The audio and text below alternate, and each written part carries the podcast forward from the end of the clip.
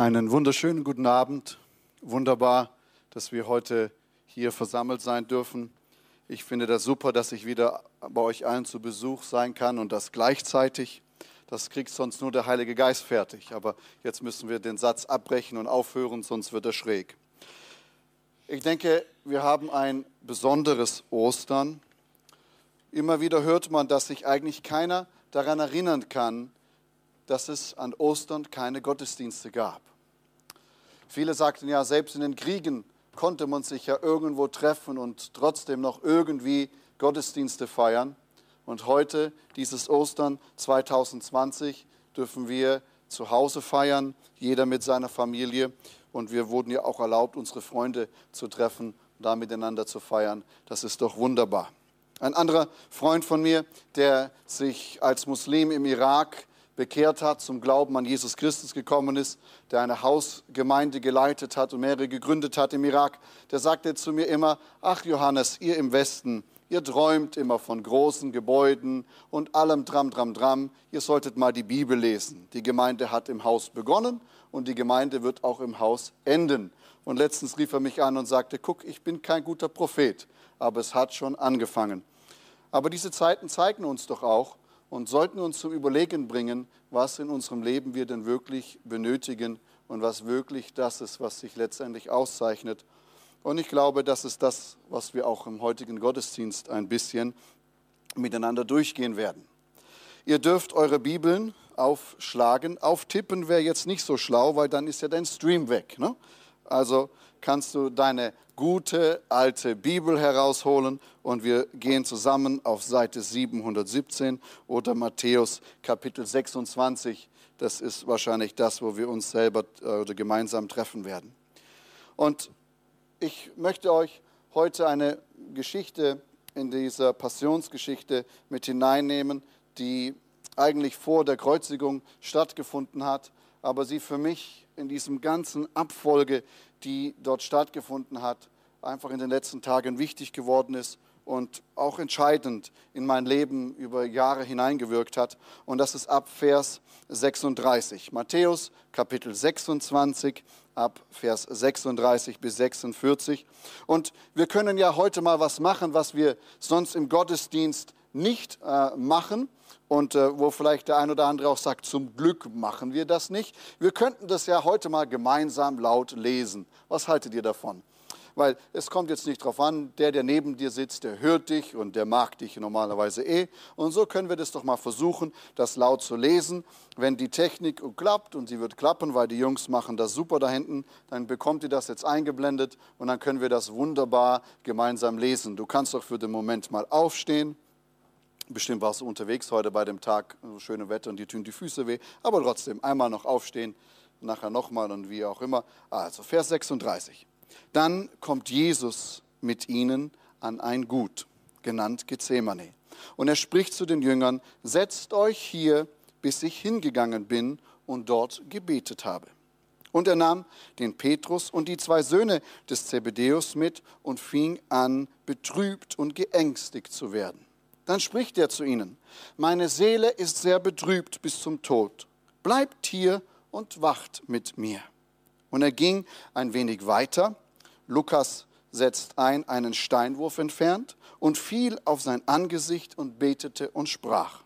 Mein Vater, wenn es möglich ist, Markus tut hier einfügen, aber Vater, alles ist dir möglich, so gehe dieser Kelch an mir vorüber, doch nicht wie ich will, sondern wie du willst.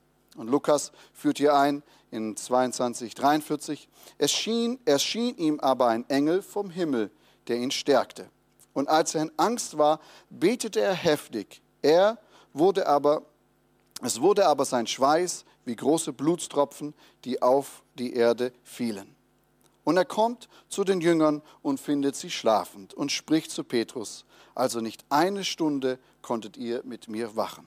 Wachet und betet, damit ihr nicht in Versuchung kommt. Der Geist ist zwar willig, das Fleisch aber schwach. Wiederum zum zweiten Mal ging er hin und betete und sprach, mein Vater, wenn dieser Kelch nicht vorübergehen kann, ohne dass ich ihn trinke, so geschehe dein Wille. Und als er kam, fand er sie wieder schlafend, denn ihre Augen waren beschwert. Und er ließ sie, und er ließ sie ging wieder hin, betete zum dritten Mal und sprach wieder dasselbe Wort. Dann kommt er zu den Jüngern und spricht zu ihnen, so schlaft denn fort und ruht aus. Siehe, die Stunde ist nahe gekommen und der Sohn des Menschen wird in Sünderhände überliefert. Steht auf, lasst uns gehen. Siehe, nahe ist gekommen, der mich überliefert. Vater, wir danken dir für dein wunderbares Wort. Herr, wir danken dir, dass dein Heiliger Geist heute einfach zu uns sprechen wird. Wir es live anschauen oder später die Aufnahme, so danke ich dir, Heiliger Geist, dass du in unsere Herzen heute etwas hineinlegen wirst von Jesus. Und dafür danke ich dir. Amen. Du kannst dich setzen, wenn du das möchtest. Und ich möchte mit euch diese Geschichte einfach Stück für Stück ein bisschen durchgehen. Du hast wahrscheinlich gesehen, in roter und grüner Farbe habe ich den Lukas und den Markus da hineingeschummelt. Einfach weil wir diese Geschichte in allen dreien sehen und jeder bringt noch so seinen eigenen Touch ein bisschen hinein. Johannes hat dann sich entschlossen, die Geschichte nur am Rande zu erwähnen, weil wahrscheinlich die anderen drei das schon so wunderbar gemacht haben, wobei er der eigentlich der einzige Augenzeuge gewesen ist von diesen, die das runter, äh, niedergeschrieben haben. Wäre vielleicht doch auch interessant gewesen, was er dazu gesagt hat. Gut, später im Himmel können wir ihn ja mal fragen. Und was wir an Vers 36 als allererstes sehen, ist, Jesus kommt in den Garten, Jesus nimmt seine Jünger mit und sagt, zu den einigen, setzt euch dahin. Dann nimmt er Petrus und die zwei Söhne des Zebedeus mit. Und dann steht hier, dass Jesus anfing, betrübt und geängstigt zu werden. Und das kennen wir von Jesus ja manchmal, es steht immer wieder, Luther sagt das so schön, dass es ihn jammerte, dass er betrübt war, dass er Jerusalem anschaute und dachte. Aber hier erkennen wir, Jesus ist betrübt. Wenn wir mal das Wort googeln, was betrübt heißt, dann wird das so, dann hört man auf, nach dem zweiten Wort es zu lesen, weil das einen ganz depressiv macht. Bedrückt, bekümmert, depressiv, gedrückt, niedergedrückt, niedergeschlagen, schwermütig, traurig, trübselig, trübsinnig, betröppelt. Das ist umgangssprechlich oder wie ein Haufen Elend. Und ich denke, wir, lassen es dabei, es sind wahrscheinlich schon viel zu viele. Aber er hört ja nicht auf und er, er bringt ein weiteres Wort und hier steht geängstigt. Und wenn wir in das Wort hineinschauen, was dort steht, dann hat mir das, die Konkordanz das so gesagt, dass das das Wort ist, das stärkste Wort, in dem ein depressiver Mensch beschrieben wird in der Bibel. Das heißt, es gibt keine Steigerung mehr von, von depressiv, von schwere, von geängstigt in dem biblischen Wortschatz als das Wort, das hier verwendet wird. Das heißt, wir, wir sehen hier, dass mit Jesus plötzlich etwas geschieht, das nicht nur oberflächlich ist, das nicht nur so mal kratzt unter der Haut, sondern wirklich von innen heraus, von sein ganzes Wesen ist Jesus plötzlich betrübt und geängstigt. Und er sagt es ja dann in Vers 38 zu den Jüngern, er legt ja eigentlich noch mal eine Schippe drauf, dann spricht er zu ihnen, meine Seele ist sehr betrübt bis zum Tod, bleibt hier und wacht mit mir. Betrübt bis zum Tod, steigert das Ganze ja noch. Er sagt eigentlich, mir geht so, ich kann es eigentlich nicht mehr aushalten. Ich muss hier irgendwie raus. Ich, ich muss irgendwie einen Ausweg finden. Es bedeutet auch so überfließend betrübt, dass man einfach nicht mehr weiß, wie man damit umgehen soll.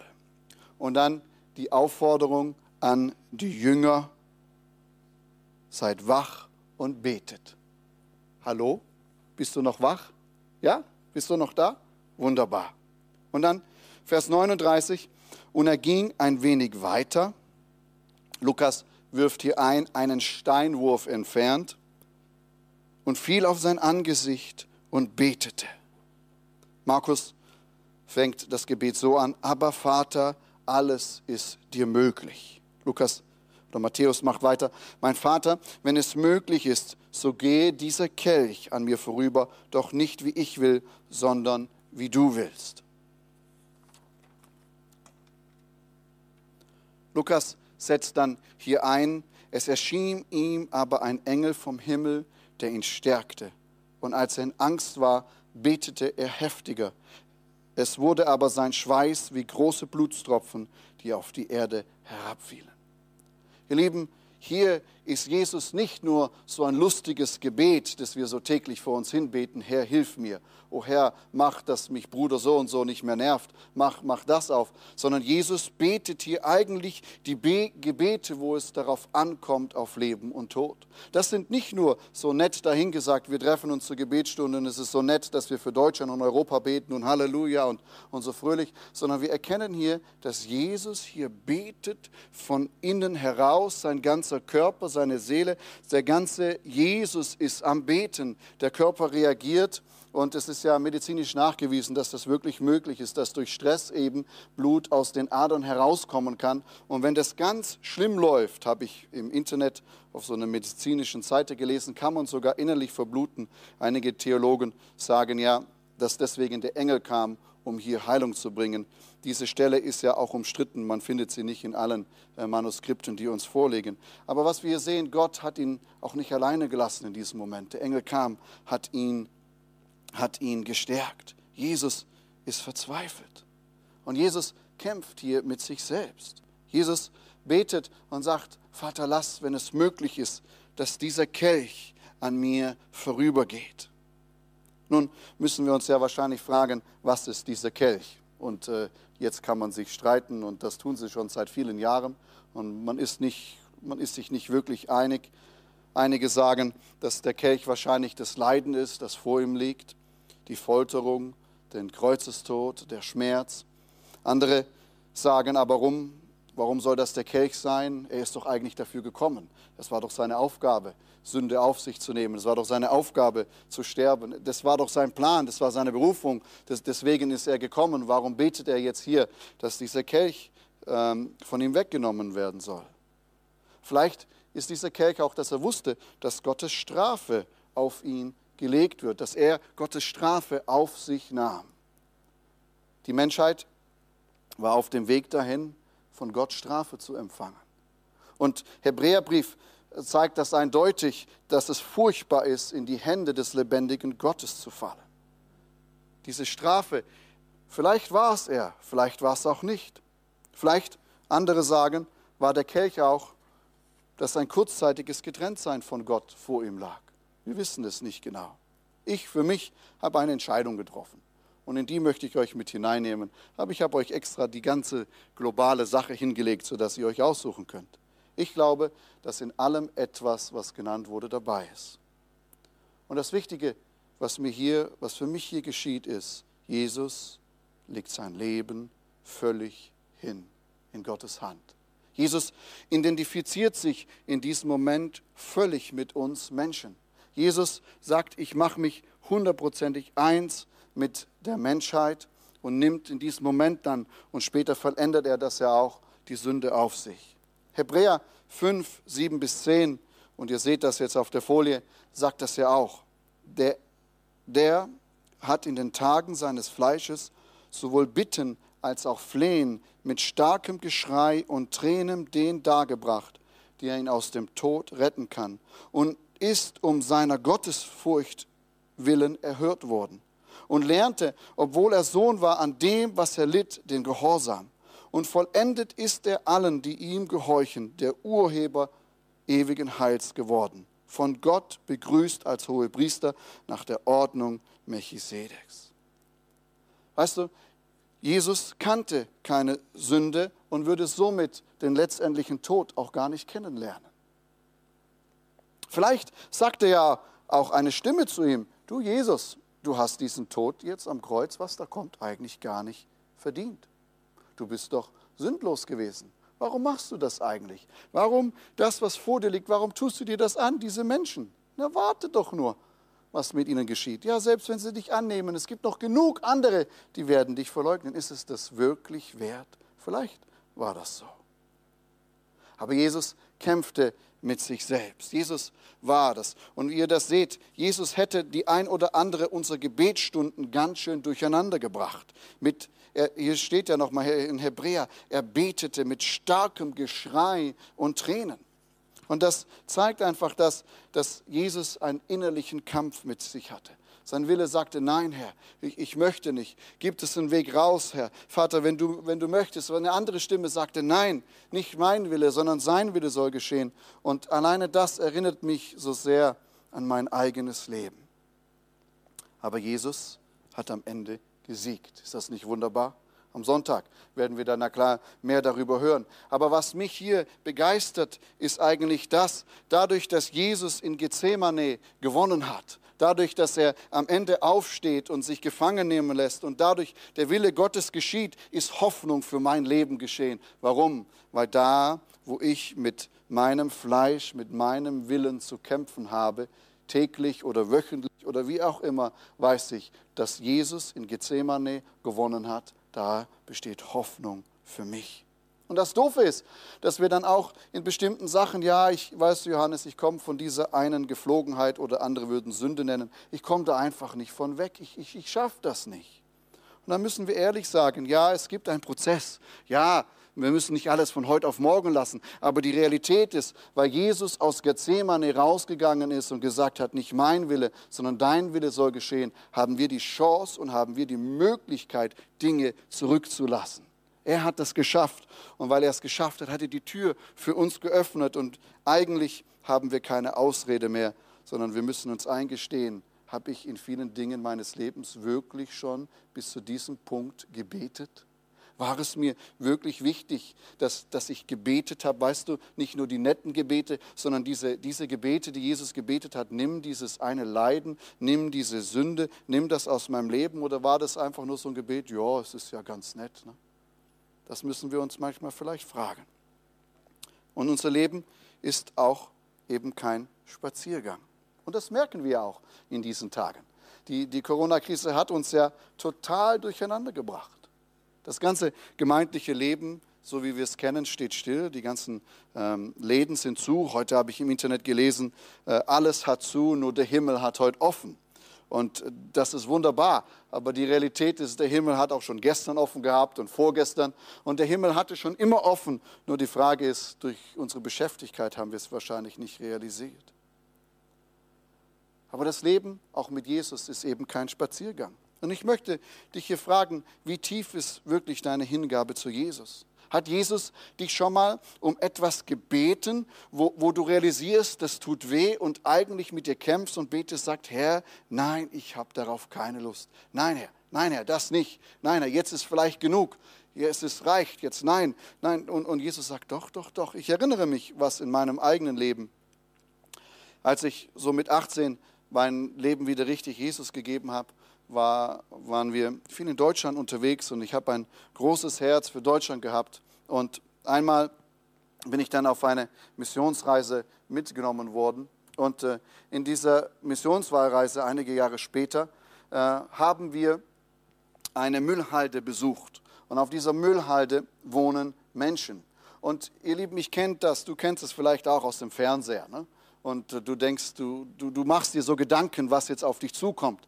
Aber als wir aus diesem klimatisierten Auto ausgestiegen sind und in dem Land war es einfach heiß und schwitzig und du steigst aus und du duschst gleich, weil die Luftfeuchtigkeit einfach so hoch ist und, und, und bevor du eigentlich rauskommst, kommt der Duft dieser Müllhalde in deine Nase hinein und das zieht hier hoch und eigentlich du, du überlegst nicht, du drehst um und gehst wieder ins Auto rein, weil das, was du da riechst, hast du dein Leben noch nie gerochen. Dein, dein Körper kennt das nicht. Es kommt ein Zucken und du denkst, meine Güte, was ist hier los? Und dann, weil du halt Gast bist, musst du mit. Und die zeigen dir das, die führen dich herum. Und dann siehst du, wie, wie, wie Kinder dort leben, nach, nach Essen suchen. Du siehst dort, wie die Menschen dort wohnen und wie sie ihre Plastikhäuser da auf, auf dem Ding aufgebaut haben. Ne? Und, und ich sagte, und ich lief so richtig, ich kann jetzt nicht arg laufen, aber ich lief mit Angst und Ekel in mir. Und ich betete, Herr, lass mich, lass ja niemand mich anfassen. Ich gehe hier nicht nur mit Corona nach Hause, sondern mit allen möglichen anderen Krankheiten, die echt ekliger sind und, und, und schlimmer sind. Herr, lass das. Alles ja, das ist nett, ich bete auch und Herr segne, aber ich will eigentlich wieder in mein Auto zurück und, und eigentlich noch nach Deutschland, da ist es viel besser. Aber weißt du, der Herr hat andere Wege. Und ich sehe nur so im Winkel einen Jungen, ein kleiner Junge. Ich weiß nicht, wie alt er war. Vielleicht drei, vier, fünf, oder so. Bei den unterernährten Kindern ist es manchmal einfach so schwierig herauszufinden, wie alt der wirklich ist. Ne? Und ich sehe ihn nur so aus den Augenwinkel rennen. Und du, du denkst dir ja nichts dabei, wenn da eine Gruppe von Menschen ist und ein Junge rennt. Aber als er so näher kam und er so fünf, sechs Meter vor mir stand, dann war dieser Moment gekommen, vielleicht kennst du das, wo die Zeit stillsteht. Und ich schaute mir diesen Jungen an und ich sah, dass seine Nase so rotzig war, wie du es dir vorstellen kannst. Ich habe gesehen, Gesicht offen, Arme offen. Und, und dieser Junge kam strahlend auf mich zugerannt. Und in mir ist, ist so ein, vielleicht sogar ein Gethsemane-Moment, wo alles aufsteht und sagt, im Namen Jesus, Junge, fall hin. Im Namen Jesus, komm mir ja nicht nahe. Im Namen Jesus, wo kann ich jetzt hier abhauen? Und er rennt und er rennt und ich kann nicht nachdenken und irgendwie schafft es der, der war nicht so hoch und hängt mir im Gesicht und das Zeug läuft runter und, und, ich, und ich wollte ihn da weg und du kannst es, boah, wenn ich jetzt so dran denke noch, ne?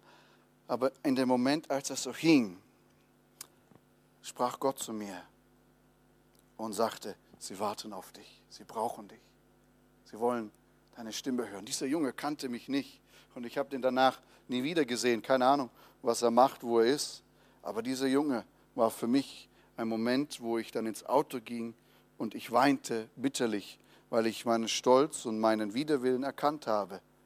Ja, Gott, du hast recht. Ich, ich, ich muss dir folgen. Ich muss hinlegen. Und ich habe mich dann trotzdem desinfiziert. Vers 40. Und er kommt zu den Jüngern und findet sie schlafend. Und er spricht zu Petrus. Also nicht eine Stunde konntet ihr mit mir wachen. Ihr Lieben, wie frustriert muss das gewesen sein? Ich meine, Jesus kämpft, einen Steinwurf entfernt, wie auch immer gut er schmeißen konnte, ne? äh, entfernt betet er und er kämpft nicht nur einfach so nett, ja, Haus kaufen, nein, den Job, nein, das Auto, nein, sondern hier geht es wirklich um Leben, hier geht es um, um eigentlich um die Pläne Gottes. Und, und die Jünger, was machen sie? Sie schlafen. Und oftmals ist es ja auch bei uns im Leben so, wissen wir wirklich, was so ein Steinwurf von uns entfernt gerade los ist? Wissen wir wirklich, was in dem Apartment unter uns los ist? Wissen wir, was bei dem Nachbar bei uns los ist? Wissen wir, was gerade so um uns herum los ist? Und meistens nicht. Warum? Weil wir müde sind. Und wenn wir genau hinschauen, sind wir selber schuld, dass wir müde sind. Nein, Johannes, das ist nicht so. Oh, wenn du meine Kinder kennen würdest, dann würdest du wissen, warum ich müde bin. Oder wenn du meinen Ehemann kennen würdest, ai, ai, ai, ai, ai wenn du meine Familie, wenn du meine Arbeit, wenn du meinen Job, wenn du mein Leben kennen würdest, dann würdest du verstehen, warum ich müde bin. Warum bin ich jetzt selbst schuld? Die Realität ist, ihr Lieben, ich glaube, wir sind schuld. Wir sind selbst schuld. Die Frage ist wirklich, wie viel müssen wir schaffen, schaffen fürs nächste Häuschen oder fürs bessere Auto? Wie, wie viel muss es denn wirklich sein? Und die Realität ist, die Medien bombardieren uns voll.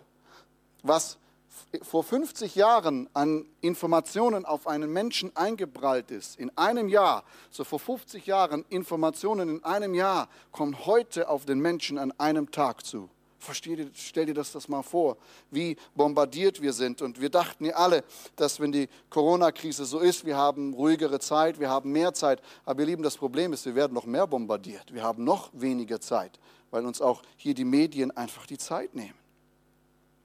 Und deswegen, weil wir müde sind durch unser Leben, durch das, was uns so beschäftigt, erkennen wir nicht, was um uns herum geschieht. Jesus sagt in 41, wachet und betet, damit ihr nicht in Versuchung kommt. Der Geist ist zwar willig, das Fleisch aber schwach. Wie viel Zeit hast du wirklich Chance, mit dem Herrn zu verbringen, im Wort Gottes für ihn unterwegs zu sein? Der Heilige Geist in uns, er ist immer willig aber wir sind müde, müde, überfordert. Aber die Realität ist, wir haben keine Ausrede. Jesus ist aus Gethsemane als Sieger herausgekommen. Ihr Lieben, und das gibt mir Hoffnung für dich und für mich. Das macht mir Freude, wenn ich sagen kann, Jesus, du hast das für mich durchgekämpft. Ich, ich mache diesen Schritt in deinen Sieg hinein. Und Herr, ich brauche nicht nur einen Engel, ich brauche, glaube ich, drei, vier mehr. Aber schicke sie mir und hilf mir durch.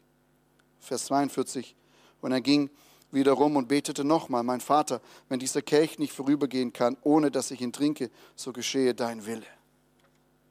Jesus kommt wieder zurück und weckt sie wieder auf.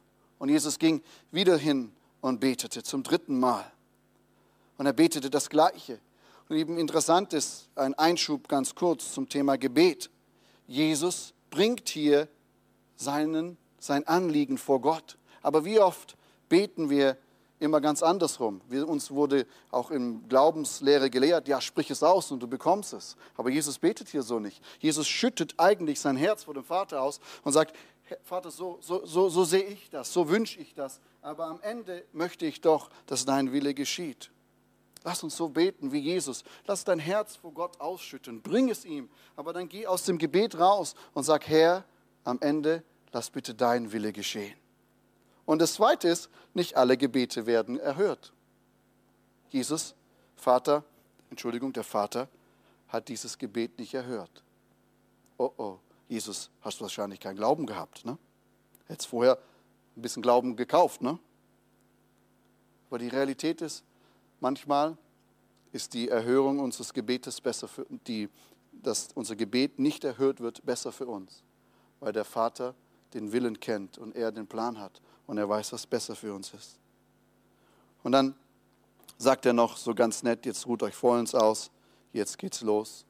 Und der Rest, als er verhaftet wurde, ist Geschichte. Ich möchte euch einfach diese Geschichte kurz lesen, bevor wir dann ins Abendmahl gehen. Und ich möchte die euch lesen aus Jesaja Kapitel 53, die Verse 1 bis 12. Weil für mich das, was am Kreuz geschieht oder vielleicht auch das, was Jesus, mit, was Jesus hier gekämpft hat, doch so wunderbar beschreibt. Wenn wir in die Kirchen in der Gegend gehen und an die Kreuze schauen, dann sehen wir da einen echt gut aussehenden Jesus mit einem bisschen Blut und einer Krone am Kreuz hängen. Aber die Realität, was dort am Kreuz geschehen ist, ist alles andere als nett, fröhlich und gut ansehend gewesen. Ich möchte euch das einfach lesen und ich bete einfach, dass du vielleicht deine Augen zumachst für den Moment und dass du das einfach mal auf dir wirken lässt, wie Jesaja einige hundert Jahre das sieht und beschreibt, was in diesem Moment geschieht. Und dann, wenn du dir das so vorstellst, dann stell dir vor, dass am Ende Jesus dich anlächelt und sagt, ich habe an dich gedacht in diesem Moment. Wer hat unsere Botschaft geglaubt? Wem wurde der mächtige Arm des Herrn offenbart? Er wuchs vor ihm auf wie ein Spross. Er entsprang wie eine Wurzel aus trockenem, unfruchtbarem Land. Sein Äußeres war weder schön noch majestätisch. Er hätte ja nichts Gewinnendes, das uns gefallen hätte. Er wurde verachtet und von den Menschen abgelehnt, ein Mann der Schmerzen mit Krankheit vertraut, jemand, vor dem man sein Gesicht verbirgt. Er war verachtet und bedeutete uns nichts. Dennoch, er nahm unsere Krankheit auf sich und trug unsere Schmerzen. Und wir dachten, er wäre von Gott geächtet, geschlagen und erniedrigt. Doch wegen unser Vergehen wurde er durchbohrt, wegen unserer Übertretungen zerschlagen. Er wurde bestraft damit wir Frieden haben. Durch seine Wunden wurden wir geheilt. Wir alle gingen in die Irre wie Schafe. Jeder ging seinen eigenen Weg. Doch ihn ließ der Herr die Schuld von uns allen treffen. Er wurde misshandelt und niedergedrückt und gab kein Laut von sich. Wie ein Lamm, das zum Schlachten geführt wird und wie ein Schaf vor seinem Scherer verstummt, so machte er den Mund nicht auf. Er wurde aus der Haft und dem Gericht genommen, aber wenn aus seinem Volk stimmte es nachdenklich, dass er aus dem Leben gerissen und wegen der Vergehen meines Volkes geschlagen wurde. Zwar wies man ihn einem Grab unter den Sündern zu, doch wurde er in das Grab eines reichen Mannes gelegt, weil er kein Unrecht getan hatte und kein Betrüger war.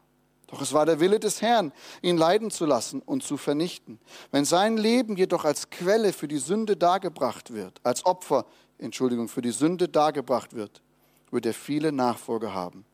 Er wird lange leben und die Absichten des Herrn werden durch seine Hand gedeihen. Weil seine Seele sich abgemüht hat, wird er sich dann an den, was er zu sehen bekommt, erfreuen. Durch seine Erkenntnis wird mein gerechter Diener Gerechtigkeit für viele erwirken, denn er wird ihre Sünden auf sich nehmen. Deshalb werde ich ihm seinen Anteil unter den Großen geben. Mit Mächtigen wird er Beute teilen, denn er hat sein Leben geopfert und sich zu den Sündern zählen lassen. Tatsächlich aber hat er die Sünden vieler getragen und ist für die Sünder eingetreten. Ihr Lieben, das war kein Bild für Instagram und Facebook und WhatsApp-Status. Und trotzdem hat es es verändert. Und er hat heute die Followerszahl, die du da gar nicht hineinbekommen hast. Ich möchte zusammenfassen. Wenn du Jesus in dein Leben aufgenommen hast und wenn du gesagt hast, Herr Jesus, komm in mein Leben, vergib mir meine Sünde, sei du mein König und mein Herr, dann hast du Kraft, dein Gethsemane als Sieger zu verlassen. Ich weiß nicht, mit was du zu kämpfen hast.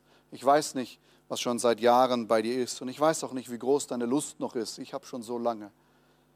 Aber ich möchte dich ermutigen, Jesus hat in Gethsemane überwunden. Er hat das überwunden. Und dadurch, dass er überwunden hat, kannst du überwunden. Und am Kreuz starb er dann für unsere Sünden, hat die Macht weggenommen. Deine Sünden sind an seinem Körper und durch das Blut von Jesus weggenommen und du hast einen Bund mit Gott. Und ich habe das so neu verstanden. Durch Gethsemane habe ich wirklich Kraft und ich wiederhole mich, mein eigenes Ich und meine Sünde zu überwinden.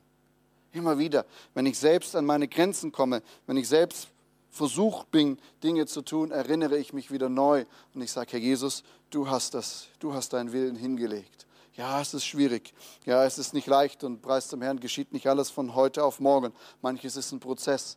Aber in dem kann ich sagen, Herr Jesus, du hast in Gethsemane gekämpft. Du hast in Gethsemane alles hingelegt. Ich lege mich da in dich hinein. Hilf mir, dass wir da gemeinsam wieder rauskommen lassen. Und die nächste Frage ist, die ich dich fragen möchte zusammenfassend, wie tief bist du bereit, dein Leben, oder wie weit bist du bereit, dein Leben in Gottes Hände zu legen? Wie, wie weh hat es dir schon getan, Jesus nachzufolgen? Doofe Frage, vielleicht auch nicht die richtig westliche Frage, aber vielleicht auch doch die passende Frage. Hat es dich schon mal was gekostet, Jesus nachzufolgen, hinzulegen, wirklich all in zu gehen? Ich habe die Predigt genannt, überschrieben, all in im Garten. Und ich glaube, am heutigen Ostern ist es Zeit, all in zu gehen. Zu sagen, Herr Jesus, alles. Herr Jesus, alles. Wirklich alles für dich. Mein Selbst, mein Ich, meine Familie, mein Geld, meine Zukunft, meine Mission, was auch immer ich bin, Herr, ich lege es hin. Ich gebe es dir. Und wenn es weh tut, wenn es schmerzlich ist, wenn es mich verrückt macht, wenn es mich ans Rande einer Krise bringt, weiß ich, du, du wirst mir helfen. Du warst da du bist dabei. Und am Ende, Halleluja, kommt die Siegerehrung und die Krönung. Und die zweite oder die dritte letzte Frage ist, was macht dich müde? Ich weiß, die Fastenzeit ist vorbei und wir haben ein wunderbares Programm auf YouTube, aber vielleicht kannst du ja mal anfangen, auch ein bisschen Handy zu fasten. Und das muss ich selbst auch machen. Da rede ich zu mir, das gucke ich nachher nochmal an. Aber vielleicht ist es Zeit, runterzufahren, langsamer zu werden, sodass wir erkennen können, was einen Steinweit, ein Steinwurf von uns entfernt geschieht. Ich möchte noch für dich beten. Sonja kann sich schon fürs Abendmahl bereit machen. Nach dem Gebet kannst du auch kurz bei dir äh, dein, das Wein und das Brot holen. Wir wollen einfach jetzt in diesem Sinne gemeinsam Abendmahl feiern. Herr Jesus, ich bin dir so dankbar. Herr Jesus, und wir fehlen eigentlich die Worte. Was soll ich sagen? Nicht ich anschaue, was du getan hast, durch das du durchgegangen bist und an mich, an uns gedacht hast. Herr Jesus, eigentlich kann ich nur darauf antworten mit Dankbarkeit und darauf antworten, Herr, hier ist mein Wille, hier ist mein Leben, ich folge dir nach. Herr, welche Antworten sollst, kann ich dir geben, Herr? Du hast alles getan, Du hast alles gegeben, du hast alles vollbracht, Herr. Was kann ich noch dazu tun? Vielleicht wirklich nur in Dankbarkeit vor dich zu kommen und zu sagen, Herr, hier ist mein Leben, nimm es. Es soll dir gehören. von Kopf bis Fuß mit allem, was ich habe. Und Herr, auch wenn es wehtun wird, auch wenn es schwierig wird, auch wenn es herausfordernd wird, so werde ich wissen, dass du bei mir bist. Amen.